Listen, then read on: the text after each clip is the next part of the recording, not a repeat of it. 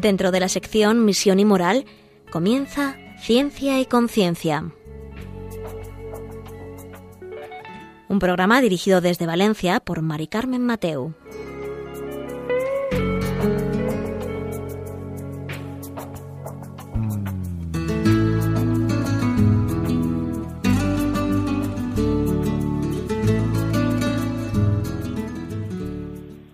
Buenas tardes, queridos oyentes. Aquí estamos un miércoles más a pleno calor, en pleno agosto, eh, con vosotros en Ciencia y Conciencia, un programa que hacemos desde el Observatorio de Bioética de la Universidad Católica de Valencia. Y hoy vamos a dedicarnos a hablar eh, de cuando lo patológico se convierte en nuestra forma de ser. ¿no?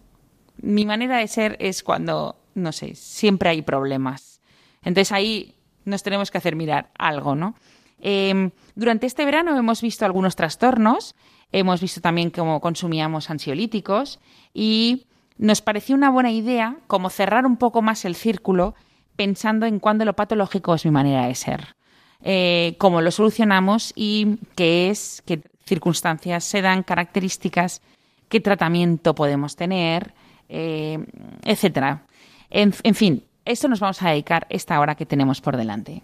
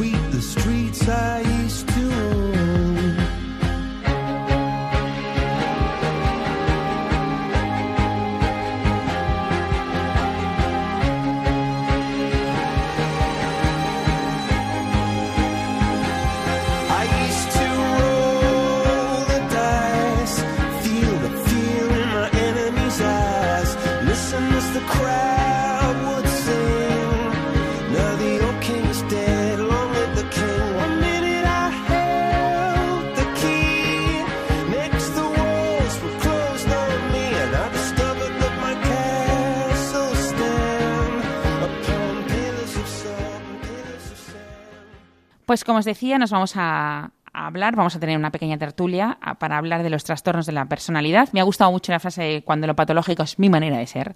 Entonces, em, para eso está con nosotras aquí eh, Reyes Moliner Albero. Hola, Reyes. Hola, ¿qué tal, Que ha Carmen? repetido con nosotros viendo estos temas. Eh, ella es psicóloga clínica, eh, doctora en psicología y profesora de la Facultad de Psicología, de másteres, de asignaturas. Me gustó mucho esa frase porque es una frase del libro, ¿eh? Lo patológico es mi manera de ser. Eh, todos conocemos a lo mejor a personas así, pero es que a lo mejor nosotros también nos hemos convertido en alguien así, ¿no? ¿Qué es eh, un trastorno de la personalidad? A ver, eh, para empezar, habría que definir lo que es la, la personalidad y la personalidad normal, ¿no? Vale. Cuando hablamos de, de personalidad normal, aludimos a la, a la forma de ser de, de un sujeto. ¿Mm? Es esa mochila que lleva a todos los sitios que determina cómo la persona eh, interpreta las cosas, lo que ocurre a su alrededor, cómo se relaciona con los demás, cómo se comporta y demás. Eh, hablamos de una personalidad normal cuando esa forma de ser es flexible, se adapta a las demandas del entorno. Todos podemos, eh, todos tenemos una personalidad, todos tenemos una, esa forma de ser que, que nos identifica, que, incluso puede permitir a los que nos conozcan, a nuestra familia, a, nuestra, a nuestros amigos, saber cómo nos comportaremos mañana, porque saben cómo somos, y entonces esa forma de ser de alguna manera nos permite predecir el comportamiento de los demás. ¿Qué ocurre cuando esa personalidad no es, no, no es, no es flexible, no se adapta? Pues que entonces hablaríamos de una personalidad patológica o un trastorno de la personalidad. Cuando uno tiene un patrón de personalidad normal, eh, cuando hay cambios en su entorno, cuando ocurre algo, a pesar de que tendamos a ser de una determinada manera, somos capaces de adaptarnos. A lo mejor en un momento determinado, en una discusión acalorada con, con algún familiar, estos días de vacaciones, con algún cuñado, con alguna cuñada, pues igual en un momento determinado me darían ganas de, de, de soltar algún improperio, de soltar alguna pero eh, de alguna forma somos capaces de controlar los impulsos en un, en un momento determinado, ¿no? Entonces hablaríamos de una personalidad normal, ¿no? Yo puedo experimentar una emoción intensa, pero soy capaz de controlar mi conducta porque a lo mejor puedo pensar, bueno, pobre meu, pobrecito mío, No. no le voy a, no vamos a montar un pollo y soy capaz de adaptarme. Con lo cual, cuando hablamos de personalidad normal, eh, de alguna manera eh, el sujeto tiene una sensación de que su funcionamiento es eficaz, que, es capaz de responder a, las demandas o lo que ocurre en su entorno de una manera eficaz, con lo cual el sujeto tiene la sensación que denominamos los psicólogos de autoeficacia, ¿no? De que funciono bastante bien, que soy capaz de, en todos aquellos contextos en los que yo me muevo, ¿no? Pues en el, en el contexto laboral, en, mi- en las relaciones con los demás, a nivel familiar, etcétera. Porque, insisto, somos capaces de hacer esos ajustes, ¿no? Porque en un momento determinado controlamos los impulsos, controlamos nuestras conductas, cambiamos el pensamiento, eh, manejamos la emoción, eh, cuando, insisto, esa personalidad es normal, no es patológica.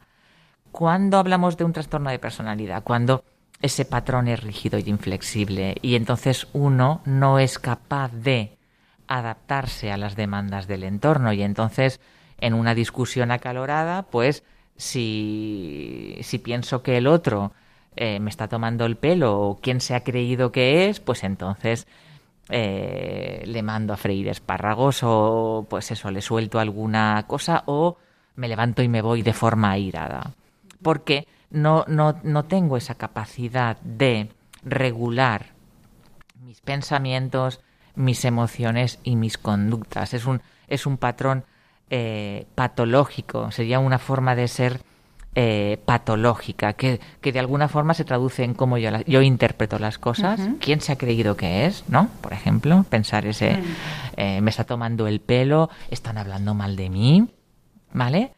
También eh, se manifiesta ese patrón en, en la cantidad de emociones que experimento y la intensidad de las emociones. Cuando hablamos de personas muy emocionales, que experimentan las emociones con mucha intensidad, o personas muy sensibles a la que les afecta todo, también eso puede reflejar una personalidad patológica. Se manifiesta también una personalidad patológica en cómo manejo los impulsos, si hay control o no hay control. Claro. Personas que son muy impulsivas, eso también puede responder a un patrón de personalidad patológica. O personas que son muy controladoras a nivel... Entonces, que tienen todo bajo control también puede reflejar un trastorno de personalidad. Y luego una- un aspecto muy importante que también, se, que también se refleja en los trastornos de personalidad son las relaciones con los demás, ¿no? en un momento determinado podemos coincidir en el autobús con alguien y de repente ese alguien al que no conocemos de nada nos cuenta su vida, nos llama la atención, Hmm. porque eh, hay cosas que a lo mejor me está contando y no tocan en el contexto que me cuente, ¿no? Y de repente, o se, después de, pues eso, ¿no? Un viaje en tren de dos horas, cuando se va me dice, bueno, pues le doy mi número de teléfono, pase a verme o dónde vive usted, porque me ha caído súper bien y de repente alguien a quien hemos conocido hace nada, para el otro se ha podido convertir en un amigo, Ya. ¿no? No hay filtro, no, no, no sé graduar, ¿no? Esa, o personas que, todo lo contrario, que no cuentan con amigos íntimos, que son incapaces de contarle a alguien, o que no entienden que es prioritario o que es importante en su vida compartir espacios con nadie. Y tendríamos un trastorno parano- em, esquizoide de la personalidad, por ejemplo. Con lo cual, cómo yo, lo que, lo que piensa la persona cómo se comporta a nivel de control de impulsos, cómo se relaciona con los demás y qué emociones experimenta, son aspectos que deben estar afectados cuando hablamos de un trastorno de personalidad. Cuando ibas hablando he pensado también, ¿tiene algo que ver también la inmadurez? Cuando alguien va creciendo y su madurez no va evolucionando y se queda en cuando era más pequeño, ¿no? Que se lo hacían todo. A ver, es verdad que algunos de los trastornos de personalidad eh, pueden definir o pueden reflejar a personas que enca- encajarían en ese en ese en esa característica de personas inmaduras, es decir, se comporta como si fuera un adolescente, ¿no? Hay, hay trastornos de personalidad, en el caso de, por ejemplo, el trastorno límite de la personalidad, pueden encajar un poco en esa definición tan rápida porque son personas que llevan muy mal la frustración, Mm. son personas que eh, se mueven por la inmediatez, son incapaces de hacer planes a medio o a largo plazo que supongan a lo mejor postergar el refuerzo o la obtención de placer y de alguna forma eh, ese, ese patrón nos puede llevar a decir esta persona es inmadura. No sería tanto inmadura, sino que en algunos casos ese patrón de funcionamiento sería congruente con un trastorno de personalidad, en este caso trastorno de personalidad límite. No debemos olvidar que la personalidad se va forjando a lo largo de nuestra vida. La infancia es una época clave en lo que sería la, la configuración de nuestra personalidad, el entorno en el que vivimos, las pautas de crianza eh, a las que somos sometidos, eh, el afecto o no que podamos recibir, el cuidado o no que podamos tener. Hay entornos negligentes, entornos donde se permite el maltrato, el abuso y evidentemente eso también va o puede condicionar cuál es el patrón de personalidad de la persona. Entonces, se va configurando infancia, adolescencia y digamos que ya en la edad adulta, en torno a los 20, 21, 22 años, estaría ya configurada nuestra personalidad. Aquello que nos caracteriza como personas, ¿no? Aquello que nos identifica, que explica cómo nos comportamos. Y es posible, conforme vas hablando, eh, me ha surgido como a los 21 22 ya tenemos nuestra personalidad, pero esas personas a lo mejor tenemos la sensación de que a lo largo de su vida han cambiado y dices, ¿tenía trastorno de la personalidad entonces o es que le ha venido ahora? La personalidad está ahí se refleja. Yo les digo a mis alumnos que un trastorno de la personalidad en una, ah, no sale como un champiñón. De alguna forma, cuando alguien tiene dificultades, cuando alguien es muy impulsivo eh, y no puede y no, no sabe manejar el malestar emocional, eso es algo que incluso cuando tú le preguntas o le preguntas a su familia, digamos que ya en la adolescencia se observaban ese tipo de rasgos o comportamientos. Es verdad que dentro del trastorno de personalidad y dentro incluso de, lo- de cada uno de los trastornos podemos encontrarnos con personas que, que, que presenten el trastorno, que presenten una mayor patología, o personas que aun teniendo ese trastorno, su nivel de funcionamiento es más adecuado. ¿Por qué? Porque a lo mejor eh, han tenido entornos más cuidadosos, han tenido factores de protección, eh, no han consumido sustancias, que es un Claro. factor de protección. Hay, hay determinados trastornos de personalidad, por ejemplo, que van muy unidos al consumo de sustancias. Y eso, eh, digamos que es un factor de peor pronóstico frente a personas a lo mejor que, aun teniendo un mismo trastorno de personalidad, eh, no consumen sustancias, no consumen alcohol. ¿De acuerdo? Entonces, eh, puede que incluso alguien ha tenido o tiene una personalidad pelín desadaptativa, pero las circunstancias que le ha tocado vivir a lo mejor no han activado ese, es toda esa sintomatología. Y, pero eso ya indi- sería un indicador de buen pronóstico, porque si esta persona, a pesar de tener una personalidad patológica, ha ido funcionando bastante bien, es porque el nivel de gravedad que tenía pues era más bajo. Claro. Y que a lo mejor todo se puede despertar en un momento determinado, bien por un problema en el trabajo, por una ruptura de pareja, es decir, algo que exija a lo mejor digamos tener más recursos para hacer frente a esa situación y en la medida en que hay una personalidad patológica, los recursos que se disponen no llegan a ayudarme para manejar esa para manejar eso que ha ocurrido. Pues eh, estamos en la primera parte de nuestro programa. Vamos a irnos hacia la segunda, escuchando un poco de, música, eh, porque me gustaría luego preguntarte por el tema de las redes sociales, de la exhibición, eh, y también sobre tratamientos más, menos graves, eh, sobre qué ves tú en la psicología clínica, ¿no? Que nos afecte en nuestro día a día eh, no solo a esas personas, sino a los que convivimos, ¿no? A lo- nuestros vecinos, nuestro- y más ahora también en época a lo mejor un poco más estresante como es el verano, que estamos como conviviendo más gente que no estás acostumbrado al resto del año. Pero bueno, vamos a escuchar un poco de música y enseguida estamos con vosotros.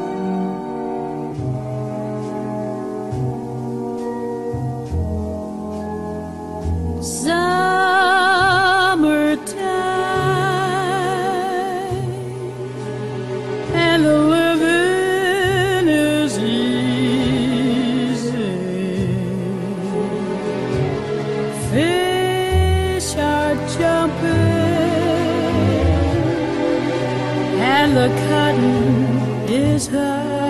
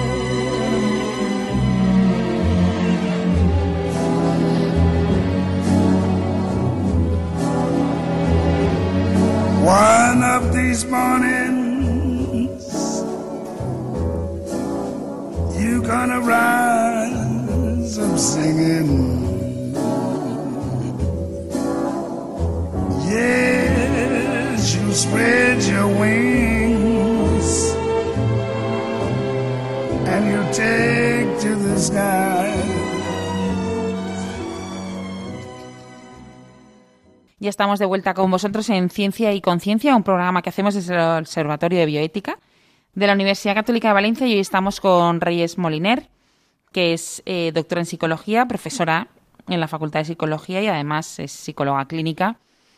Y hoy nos ha estado contando en la primera parte del programa pues características y qué es un trastorno de personalidad, pues porque estamos viendo pues últimamente personalidades, mm, voy a atreverme un poco dispares, ¿no? Entonces, en las que nos preguntamos si eh, qué circunstancias les ha llevado a ser así, o es que hemos educado mal, o qué ha pasado, ¿no? ¿Qué, hacemos para que aparezcan estas personalidades? Y sobre todo cuando, en la frase que decía al principio del programa, lo patológico es mi manera de ser, ¿no? Entonces, nos hemos quedado en la primera parte mm, eh, pensando también, te decía que ahora podríamos hablar de trastornos de personalidad. Ya nos has dicho qué son, qué, características tienen, pero también eh, cuéntanos cuáles son. Y luego pasamos también al, a la exhibición que hacemos últimamente en las redes sociales y si eso ayuda o no ayuda para nuestra personalidad. Vale, nos encontramos con diferentes tipos de trastornos de personalidad que están agrupados fundamentalmente en lo que se denominan clústeres, que son como conjuntos de, de trastornos que se parecen entre sí o que comparten algunas características. Entonces hablaríamos de tres clústeres. El clúster A, que digamos agrupa a lo que serían los trastornos de personalidad eh, que definen a personas raras o extrañas por su forma de ser. Y aquí tendríamos el esquizotípico, el esquizoide y el paranoide. ¿Vale? Personas, por ejemplo, que por su forma de ser, evidentemente no tienen un trastorno psicótico, no estamos hablando de personas con alucinaciones y delirios, aunque se llame esquizotípico, Claro, no es una esquizofrenia, ¿vale? Por ejemplo, en el trastorno de personalidad esquizotípico son personas que se caracterizan por tener una apariencia exterior extraña, por tener pensamientos o creencias también como raras, ¿de acuerdo? Eso serían el, el esquizotípico. Luego tendríamos el paranoide, que serían aquellas personas que son muy susceptibles a que mal piensan de los demás, que estarán hablando de mal de mí, que de sus parejas, por ejemplo, eh, pues recelan de si les serán infieles. Hay un componente de suspicacia en el, en el trastorno de personalidad paranoide.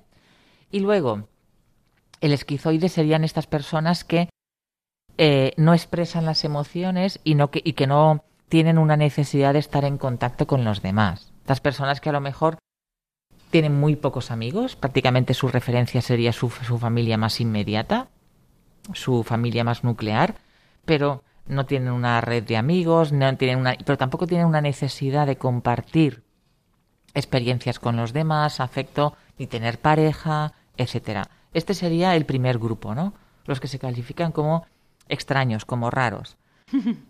Luego tendríamos el segundo grupo, que sería el clúster B, que son los más emotivos, los impulsivos. Y aquí tendríamos cuatro trastornos de personalidad, algunos de los cuales son los psicopatológicamente más floridos, que llaman más la atención. Tendríamos el antisocial, la persona que transgrede las normas, la persona que, digamos, eh, antepone sus necesidades a los demás, personas que son poco empáticos, sería el trastorno antisocial de la personalidad, muchos delincuentes, muchas personas que están en la Claro. cárcel tienen el trastorno antisocial de la personalidad porque eh, incumplen las normas de funcionamiento, cometen delitos en definitiva. Luego tendríamos el trastorno límite de la personalidad, que también es uno de los de los trastornos que ha supuesto un reto más a, a lo que sería la psicología clínica por lo que respecta a la intervención. Hablamos de un trastorno que es un poco más prevalente en mujeres, pero hablamos de personas que no, no- que no saben manejar las emociones, que experimentan las emociones con mucha intensidad, que no saben cómo regularlas y eso les lleva a manejar, a llevar a cabo, perdón, conductas impulsivas. ¿Vale? Eh, además, a veces para, para manejar las emociones presentan pues mejor un consumo de alcohol, consumo de sustancias, tienen trastornos de la conducta alimentaria. Hablaríamos de personas que eh, que no saben lo que quieren, que digamos ese sentido de la identidad no está presente en su vida. Personas que además a la hora de relacionarse con los demás pasan desde la, de, la, de la idealización más absoluta cuando conozco a alguien, es el amigo de mi vida, ta- ta- contigo pan y cebolla, a la defenestración más absoluta, que son muy del todo o nada, o me quieres o, ne- o me odias. Imaginaos esas personas como realmente en su funcionamiento en el día a día pues tienen dificultades en muchos ámbitos y en todos sus en los contextos en los que se mueven.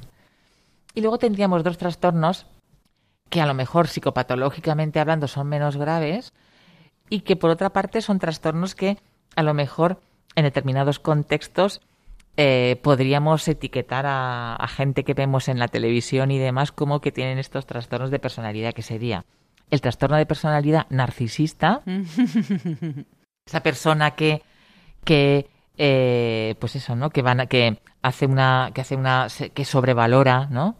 Lo que es su persona, ¿no? Lo que son sus logros, sus narcisista. Eh, y luego también tendríamos el trastorno de personalidad histriónico.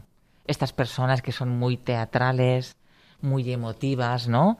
Que, que tienen que ser o que hacen lo que sea para convertirse en el centro de atención, ¿vale? El niño en la comunión, la novia en la boda, el, en que, que en cualquier interacción y yo más, ¿no? Pues hablaríamos también de, de estos trastornos de personalidad que no serían tan graves tal vez como el antisocial o el límite, pero que también reflejan una forma de ser que de alguna manera es, eh, es digamos, disfuncional. Y luego, en el último grupo tendríamos a los miedosos, aquellas personas que eh, su forma de ser les lleva a experimentar eh, ansiedad, miedo. Por una parte tendríamos el trastorno de personalidad por dependencia, estas personas que no saben estar solas, que no saben tomar una decisión solas, que necesitan siempre tener a alguien al lado de quien depender, incluso para tomar decisiones que podían ser decisiones a tomar por ellos mismos, necesitan consultar, tener el beneplácito de los demás, persona por, pues, un trastorno de personalidad por dependencia. Decía lo de no saben estar solas porque son personas que incluso cuando una relación de pareja está a punto de acabarse, se preparan ya a una relación sustituta porque no se imaginan su vida sin nadie. Ya. Este sería el pat- ese patrón de dependencia, de sumisión. Luego tendríamos eh, el trastorno de personalidad eh, evitativo. Personas que a la hora de relacionarse con los demás, como algo característico, si no están seguros de ser aceptados, lo evitan. Evitan todo aquello en lo que eh, consideran que no van a ser aceptados, que no van a estar a la altura. Incluso también evitan aquello que es nuevo en su vida. Tal vez son personas que en un contexto que controlan se manejan bien, pero si ahora de repente eh, me cambian algo de ese contexto que yo tenía controlado, como puede ser, pues de repente me, me cambian y en lugar de trabajar en el centro de Valencia, tengo que irme a trabajar a un polígono, tengo que ir allí. Un Eso mundo. que es nuevo se me hace un mundo. Y entonces experimentan esa ansiedad. Y luego tendríamos las personas con trastorno de personalidad obsesivo-compulsivo, que son personas muy perfeccionistas, muy, muy rígidas a nivel de funcionamiento, estos patrones que lo tienen que tener todo controlado, que se, que se hacen listas de todo lo que tienen que hacer, que además tienen unos niveles de exigencia a sí mismo y a los demás muy altos, y que también deviene en sintomatología ansiosa, en la medida en que Claro. tengo que hacer tantas cosas, lo tengo que hacer bien, eh, son incapaces de delegar, porque si delego en los demás, no me aseguro de que las cosas se hagan como yo considero que deberían No. hacerse, y entonces prefiero hacerlo yo, porque así se hace como hay que hacerlo, etcétera. Entonces, tendríamos estos tres grandes grupos, los extraños, los impulsivos y mo- y emotivos, porque las emociones, digamos, son su seña de presentación, de identidad, y luego los miedosos, el tercer grupo. ¿Qué le decimos? Porque has descrito a mucha gente. A- y de todos, puede ser que un poco nos veamos reflejados o veamos reflejados a personas de nuestro entorno. Mira, así como no sé quién. Mira, así como no sé cuántos, ¿no? O sea, que le decimos a esa gente que le está pasando como a mí me pasa en este momento, porque si todos esos tienen trastornos, estamos mal. O porque yo estoy incluida. Entonces, claro, si yo me incluyo porque has dicho alguna cosa que, ay, eso a lo mejor lo he hecho yo. Ah, Ay, mm, mm. Pero para hablar de trastorno, Carmen, esa personalidad y eso que nos pasa, de alguna manera nos tiene que generar malestar, Ah. interferencia en nuestro funcionamiento cotidiano y en las relaciones con los demás. ¿Me explico? O sea, pa- para hablar de un trastorno de personalidad, el profesional de la psicología clínica tiene que hacer una, una evaluación, una serie de instrumentos, recabar información acerca de cómo la persona ha funcionado a lo largo de su vida y ese funcionamiento, fun- es, un elemento importante es ese sufrimiento que le genera o al paciente o al entorno del paciente. Y además eh, me impide, digamos, un desarrollo a diferentes ámbitos, a nivel laboral, a nivel de estudios, etcétera. No, es una, no solamente afecta a un ámbito de mi vida. Vale. Cuando hablamos de trastorno de personalidad, en la medida en que define, me define como yo soy, yo lo llevo allá donde voy. Claro. Por lo tanto, voy a tener problemas eh, en el trabajo, voy a tener problemas a nivel de pareja, voy a tener problemas con mi familia, con mis amigos, porque mi forma de ser es problemática y por eso allá, y, y en la medida en que yo actuaré de acuerdo a esta forma de ser, si esta forma de ser no es adaptativa, me va a generar problemas. Pero insisto, un elemento importante no es tanto porque yo me, me- me pasa cuando explico en mis clases los trastornos de personalidad, que a lo mejor yo, les- yo les- y me adelanto y les digo, seguro que habéis identificado que algún amigo vuestro o algún familiar Claro. entraría dentro de estas características. Ojo, no habla, o sea, una cuestión sería tener algún rasgo de los que he comentado, de los que definen a los trastornos de personalidad. Y otro aspecto sería ya cumplir con toda una serie de criterios que eh, los manuales de los diferentes los trastornos mentales nos indican que no tienen que estar presentes. O nos genera un, ma- un malestar y un sufrimiento muy grande. O Claro. incluso los demás nos dirían, tienes un problema, porque a veces, como yo, como forma parte de mi personalidad, yo siempre me recuerdo así, con lo cual a veces el paciente no tiene conciencia de que su problema sea su forma de ser. Claro, claro. Y, por ejemplo, has dicho que uno de los trastornos era pues eh, ser el protagonista de todo. Pero ahora con las redes sociales, muchos son protagonistas de muchas cosas y exhiben su vida. No todos deben tener un trastorno, ¿no? No, Pero sí que nos debe ayudar. Pero yo creo que, que, que evidentemente la cultura y el entorno cultural tiene, tiene aspectos a decir, porque la propia definición de, trastorno de personalidad se nos indica que esa forma de ser se aleja de lo que culturalmente está aceptado. Es decir, que yo ese comportamiento que tiene la persona en un momento determinado, digo, no toca. Ya. Socialmente chirría. Otra cuestión es que si normalizamos determinados comportamientos, como puede ser el exhibicionismo o el Claro. histrionismo, ¿quién dice que en un futuro algo que ahora nos puede parecer anómalo, que en un futuro, en la medida en que se acepte eso como algo culturalmente normal, lo que ahora puede ser un trastorno de personalidad, en un futuro no lo sea? Yo eso lo veo en estos momentos en los que son- estamos viviendo un momento de mucho cambio en la sociedad, en el que nos estamos digitalizando muchísimo y muy rápido y la tecnología forma parte de nuestra vida y que ya no vivimos como vivíamos antes y que ya hay niños que solo saben vivir así. Entonces, claro, eh, a nosotros nos puede chirriar que determinadas personas con las que hemos crecido ahora se exhiban en las redes sociales. Y a lo mejor Entonces para- nos chirría, pero a lo mejor no está mal. No lo sé. A ver, eh, realmente ese componente exhibicionista es congruente, por ejemplo, con el trastorno narcisista o el histriónico, ¿vale? Pero la persona no únicamente tiene ese, ese patrón de funcionamiento en sus redes sociales, sino que en su vida cotidiana, cuando se va a hablar con el tendero, cuando va a comprar al supermercado, eh, va a actuar Vale. de esa manera, de esa manera. Pero sí que es cierto que el que es así también lo será en redes sociales.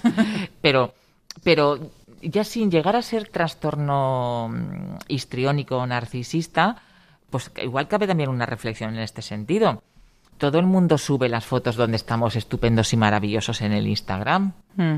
¿no? Y entonces todos su- suben la, la foto de la mega comida que me he Sí. hecho en tal restaurante y subo el plato, ¿no? Un poco, ¿para qué? No. ¿Estoy ahí presumiendo?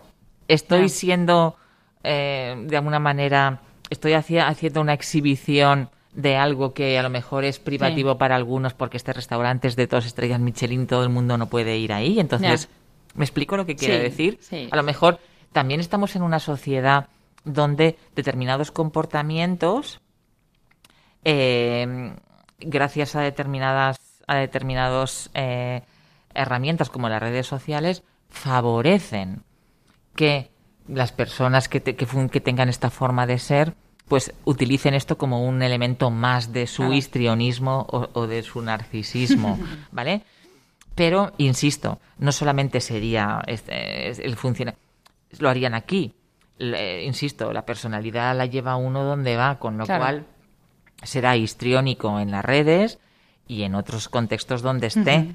Será narcisista eh, aquí en las redes, contándonos que conoce a Piritón, Ujú. Aunque solamente se haya cruzado en la calle un día con él. Y se ha hecho una foto. Se ha hecho una foto, ¿vale? Pero ya dirá que es íntimo. ¿vale? Y en otros contextos.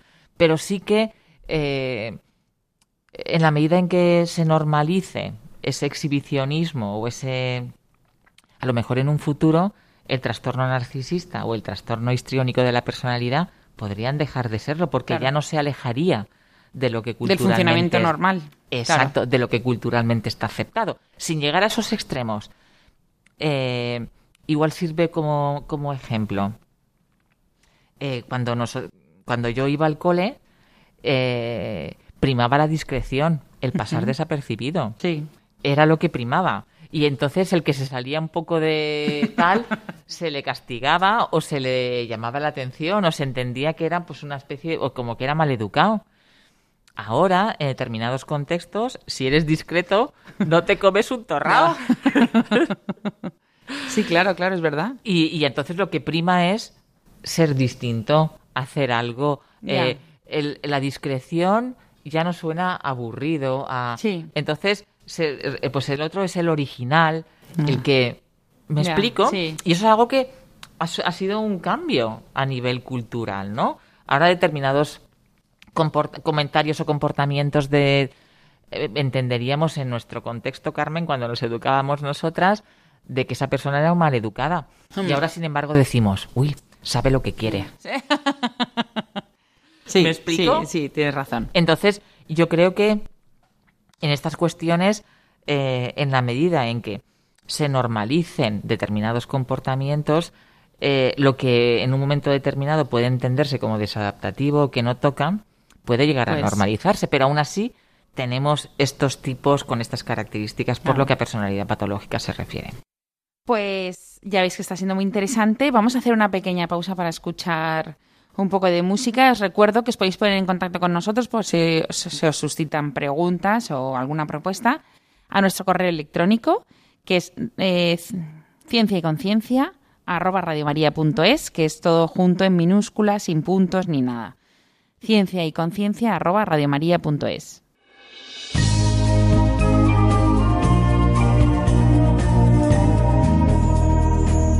Unos que nacen, otros morirán. Unos que ríen, otros llorarán. Aguas sin cauces, ríos sin mar. penas y glorias, guerras y paz. Siempre hay por qué vivir, por qué luchar. Siempre hay por quien sufrir y a quien amar. Al final, las obras quedan, las gentes se van. Otros que vienen las continuarán. La vida sigue igual.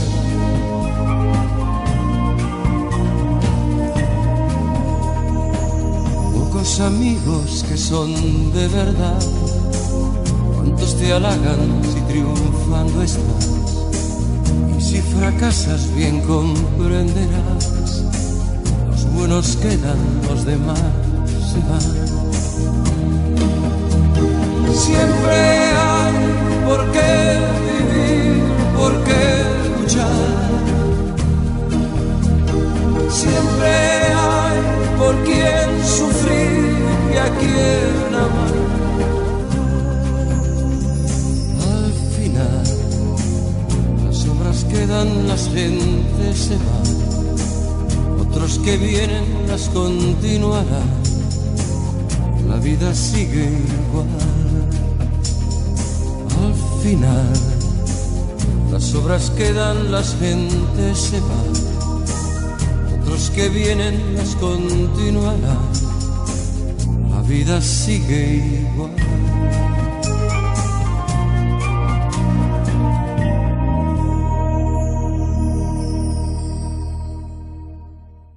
Ya estamos de vuelta con vosotros. Espero que os haya ayudado la música para reflexionar y, y ir pensando en lo que nos estaba contando nuestra invitada, que es Reyes Moliner Albero, que ella es doctora en psicología, es profesora de psicología en, en la Facultad de Psicología de la Universidad Católica de Valencia y además es psicóloga clínica. Y nos ha hablado durante los dos bloques que tenemos del programa anteriores sobre los trastornos de personalidad. eh, pues cuando lo patológico es mi manera de ser y no he parado de repetir esta frase, pero me ha gustado mucho, ¿no? Porque hay veces que no sabes por qué, pero siempre estás con problemas, ¿no? Y entonces no quiere decir que tengamos un trastorno, pero que, ojo, o sea, ojo, vamos a, a mirarnos un poco y vamos a cuidarnos para volvernos a centrar, ¿no?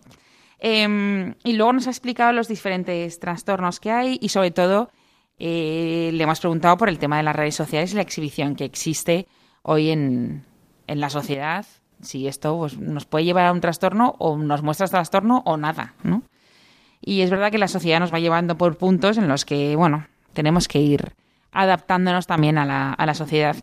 Pero llegados a este punto, yo creo que, y en el último, los últimos 10-12 minutos que tenemos por delante, a mí me gustaría que nos, nos dijeras, Reyes, o nos hablaras un poco de ese tratamiento, pero desde dos puntos de vista. Uno, pues eh, evidentemente el que tiene el trastorno, el tratamiento que debe llevar, y luego para iba me iba a incluir en los normales, en los que no tenemos los que no tenemos trastorno, pero bueno, algún día pues eh, nos iremos bien mirando. Pero eh, ¿cómo nos centramos? Porque hay veces que somos muy, muy problemáticos. ¿Cómo nos vamos centrando nosotros mismos? Pero bueno, tú cuéntanos, eh, ¿qué tratamientos? Y sabes que nos queda muy poco tiempo. Vale. Eh, a ver, afortunadamente los trastornos de personalidad se pueden tratar. Digo afortunadamente porque tiempo atrás, digamos que eh, la psicología clínica abordaba fundamentalmente lo que eran los síntomas que manifestaban estos pacientes, más que el propio trastorno de personalidad, ¿vale? Más que modificar lo que serían esas estructuras más profundas, esos esquemas que determinan cómo yo soy, los tratamientos iban dirigidos a manejar pues la ansiedad que tienen estas personas porque la tienen o los cambios de humor o la, o la tristeza que pueden experimentar en determinados momentos estas personas. Pero, como os decía, existen y ya desde, desde hace las dos, las dos últimas décadas fundamentalmente tratamiento para estos trastornos de personalidad que en algunos casos son trastornos graves y que además son trastornos comórbidos a otras patologías. Mm, En el caso del trastorno límite, trastorno por consumo de sustancias, trastorno por dependencia de alcohol, trastornos de la conducta alimentaria, con lo cual son trastornos que pueden incapacitar mucho a las personas y algunas de estas personas, digamos, van a tener problemas para poder mantener un puesto de trabajo, van a tener problemas para mantener unos, para poder conseguir determinados logros educativos y algunas de estas personas al final, en los trastornos más graves como el trastorno límite, algunos de ellos acaban solos en la vida, ¿vale? Y con un deterioro a nivel físico también muy importante. Entonces, afortunadamente existe tratamiento. Eh, hay algunos tratamientos que están más, digamos, más investigados y que son más eficaces, pero hay cuatro grandes tratamientos, dos de origen psicodinámico, del psicoanálisis, nos suena Freud Sí. y demás, pues que, que están funcionando. Luego hay un tratamiento que está basado en la terapia de, de los esquemas, que es una terapia cognitiva de Young que funciona. Y luego el tratamiento que yo conozco y que por otra parte se está investigando mucho en su eficacia es el tratamiento basado en la terapia cognitivo dialéctico comportamental, ¿vale? Que es una terapia que proviene de lo que serían las terapias mm, que han demostrado la eficacia como son las terapias cognitivo-conductuales, pero que incorpora algunos aspectos como pueden ser las técnicas de, de mindfulness. ¿Nos suena Ujú, mindfulness? sí. Técnicas de aceptación, pues digamos que incorpora lo que serían las técnicas de terapia cognitivo-conductual, manejar los pensamientos, las conductas y incorpora técnicas de, de- de aceptación, de mindfulness y demás. ¿Vale? Entonces, este, este enfoque está demostrando eh, que es eficaz. Hay que investigar mucho más, pero está demostrando que funciona. ¿Cuáles son los componentes del tratamiento? Que me imagino que es lo que la gente querrá saber. Fundamentalmente, este enfoque se ha, se ha aplicado en el trastorno límite de la personalidad, que decíamos antes es uno de los trastornos de personalidad eh, que tiene una psicopatología eh, más evidente, ¿no? Hablamos, por recordar un poco a los, a los oyentes, hablamos de personas que no saben qué tipo de emoción sienten en un determinado momento, que experimentan las emociones de manera muy intensa, si es, tanto las positivas como las negativas. si estoy contenta, estoy muy contenta, pero si estoy enfadada, estoy muy enfadada. Ya. y que además se enfadan o se ponen muy contentos ante situaciones que a lo mejor tampoco justifican tanta alegría o tanta rabia, pero ellos las experimentan así. Con lo cual, cuando experimentan esa rabia, yo no sé qué hacer con la rabia y entonces llevo a cabo una conducta impulsiva que me tranquiliza la rabia, aunque sea pan para hoy Y y hambre para para, mañana. mañana. porque a lo mejor en ese momento es, "Ah, no me ha contestado al WhatsApp mi, mi pareja con quien estará, pues está en línea y no me contesta, se va a enterar de lo que vale un peine. y entonces puedo entrar Madre en mía. llamadas, llamadas, llamadas. pum, Exacto, pum, pum, pum. exacto. O me presento en su trabajo y le canto las 40. De- Entramos en esas personas que funcionan así. ¿Vale? Ya. Entonces, un elemento importante en estas terapias es generar en la persona la conciencia de que su problema es su forma de ser. Que tengan conciencia de que el problema o lo que les está causando dificultades, por lo que están tan enfadados o por lo que este- experimentan tanta ansiedad o por lo que experimentan tanta tristeza o altibajos en las emociones, es su forma de ser. Porque a veces estos pacientes piensan que los problemas se los causan los demás, que el origen de sus problemas es que los demás no me entienden. Ya. Entonces, una parte importante del tratamiento es que la persona tome- tenga conciencia de que lo que me pasa es que yo tengo un problema fundamentalmente, en el caso del trastorno límite, en la regulación de las emociones. Es que eso es un sufrimiento, ¿no? Pensar que nadie te entiende es un sufrimiento. Un sufrimiento. Pensar que, eh, que me levanto hoy de buen humor y que pasa cualquier cosa y que automáticamente mi, mi emoción cambia y me enfado con todo el mundo. Y entonces es un sufrimiento para los pacientes, pero también es un sufrimiento para los familiares, porque a veces, muchas veces no saben cómo comportarse con ellos para evitar que se enfaden y demás. Entonces, partimos de la base de que hay que trabajar fundamentalmente la regulación emocional, que sepan identificar las emociones y que, que- y que mm, una vez identificada, que se paren a pensar un poco en qué es lo que piensan acerca de la emoción y cuál es el impulso que aparece. y a la par le damos estrategias para manejar el impulso. Entonces, un elemento importantísimo es trabajar la regulación emocional. Muchas veces son pacientes que no saben decir si lo que experimentan es tristeza, rabia. Entonces, toda la psicoeducación a nivel de las emociones es fundamental. ¿Educamos mal en ese aspecto?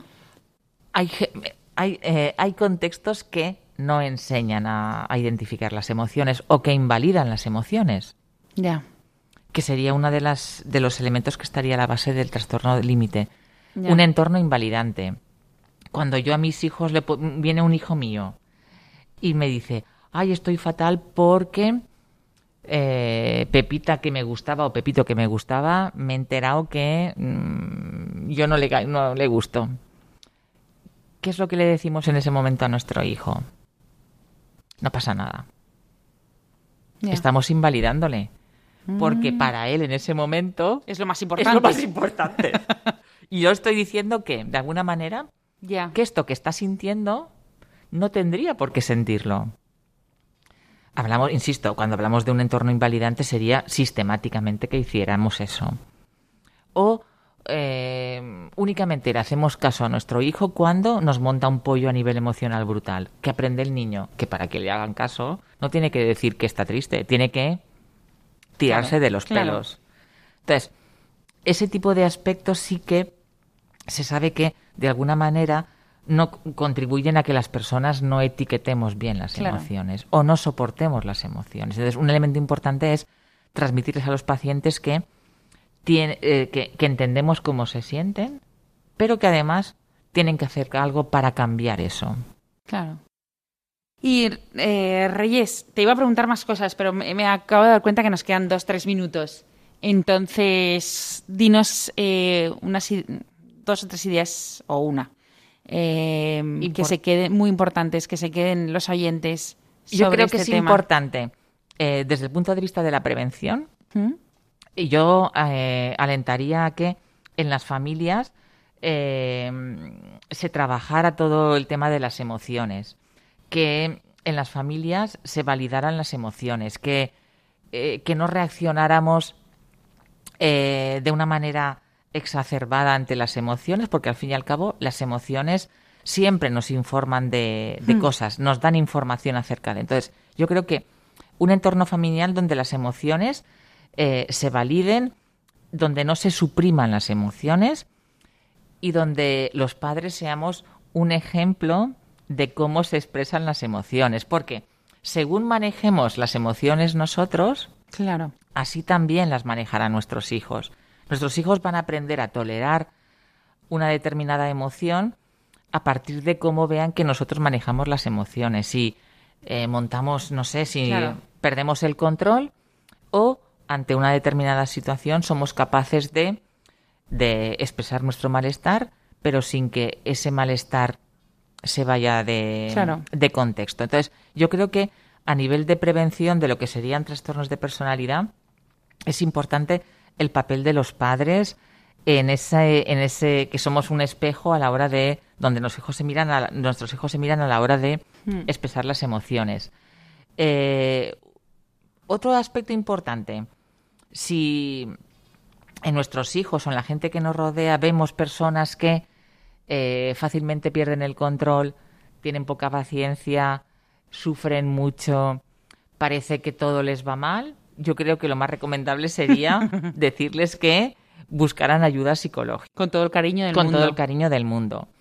No todo el mundo tiene un trastorno de personalidad, pero yo creo que eh, en niños y en adolescentes que sean especialmente irascibles, impulsivos, eh, que lleven, que toleren muy mal el malestar, yo creo que es importante trabajar cuanto antes esas cuestiones porque eh, puede prevenir de lo que sería una personalidad patológica en la edad adulta. Y en aquellas personas que, son, que somos ya mayores y que, somos, que, ya tenemos la personalidad forjada, aunque no tengamos un trastorno de personalidad, pero nos sintamos identificados con ese patrón patológico que nos cuesta adaptarnos y, y, y sufrimos mucho a la hora de funcionar en nuestro día a día, que busquen ayuda porque hay recursos psicológicos que eh, nos van a permitir adquirir habilidades para manejar este tipo de situaciones. Muy bien. Pues muchas gracias, Reyes. Un placer. por, por estar aquí y ponernos alertas. Vamos a estar un poco alertas y cuidarnos un poco también ahí, ¿no? No solo cuidar nuestro cuerpo, sino también nuestra mente y nuestro corazón. Y nada, pues muchas gracias por estar de nuevo con nosotros aquí en Ciencia y Conciencia. Y a todos vosotros nos vemos o nos oímos en 15 días. Y hoy está con nosotros Fernando haciendo realidad este, este programa en, digamos, en plenas vacaciones, ¿no? Mientras estamos de vacaciones podemos estar escuchando la música y escuchando Radio María. Eh, pues nada, muchas gracias y nos vemos en 15 días.